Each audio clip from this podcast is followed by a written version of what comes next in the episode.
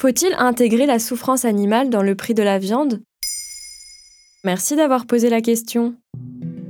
Le 17 avril 2023, la Cour des comptes européenne a rendu un rapport sur le transport des animaux d'élevage. Il recommande d'acheminer la viande plutôt que les animaux vivants. L'objectif est de prendre en compte la souffrance animale dans le prix de la viande. En automne 2023, il est d'ailleurs prévu que les législateurs européens proposent une nouvelle réglementation permettant de mieux encadrer la souffrance animale. Pourquoi avoir fait cette recommandation?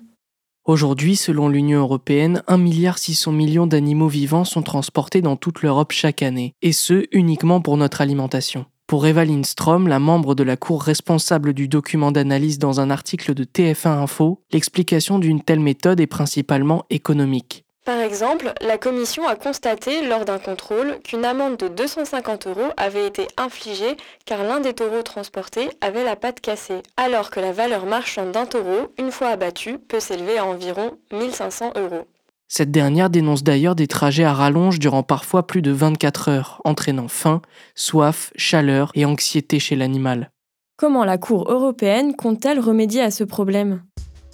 D'abord, elle tente de promouvoir le transport de viande plutôt que celui d'animaux vivants, malheureusement beaucoup plus coûteux. Dans l'Union européenne, il existe une importante différence de prix de production et d'abattage entre les différents pays membres, alors que le transport n'est pas très cher. C'est pour cette raison que les animaux sont transférés vivants vers des pays pratiquant des prix d'abattage plus attrayants. Les législateurs européens soulignent également l'importance de l'abattage local et des trajets de moins de 8 heures si la distribution ne peut se faire autrement. De plus, dans son rapport, la Cour des comptes européenne souhaite intégrer une autre option. Attribuer une valeur monétaire à la souffrance animale pendant le transport, de l'intégrer dans le coût du transport et in fine dans le prix de la viande.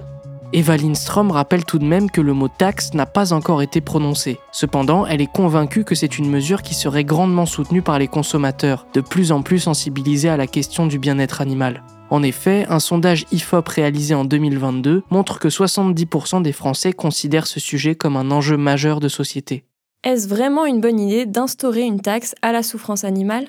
Que ce soit la Cour des comptes européenne ou l'Autorité européenne de sécurité des aliments, cela semble indispensable sur le plan moral. Dans son rapport, la CCE est formelle. Nous devons taxer, voire interdire les produits animaux issus d'élevages non conformes aux normes minimales européennes. Il faut réduire au minimum l'attrait économique des pratiques non conformes. De plus, la mise en place d'une telle mesure permettrait aux consommateurs de faire leurs courses en sachant pertinemment ce qui se trouve dans leur assiette. Voilà pourquoi il faudrait intégrer la souffrance animale dans le prix de la viande.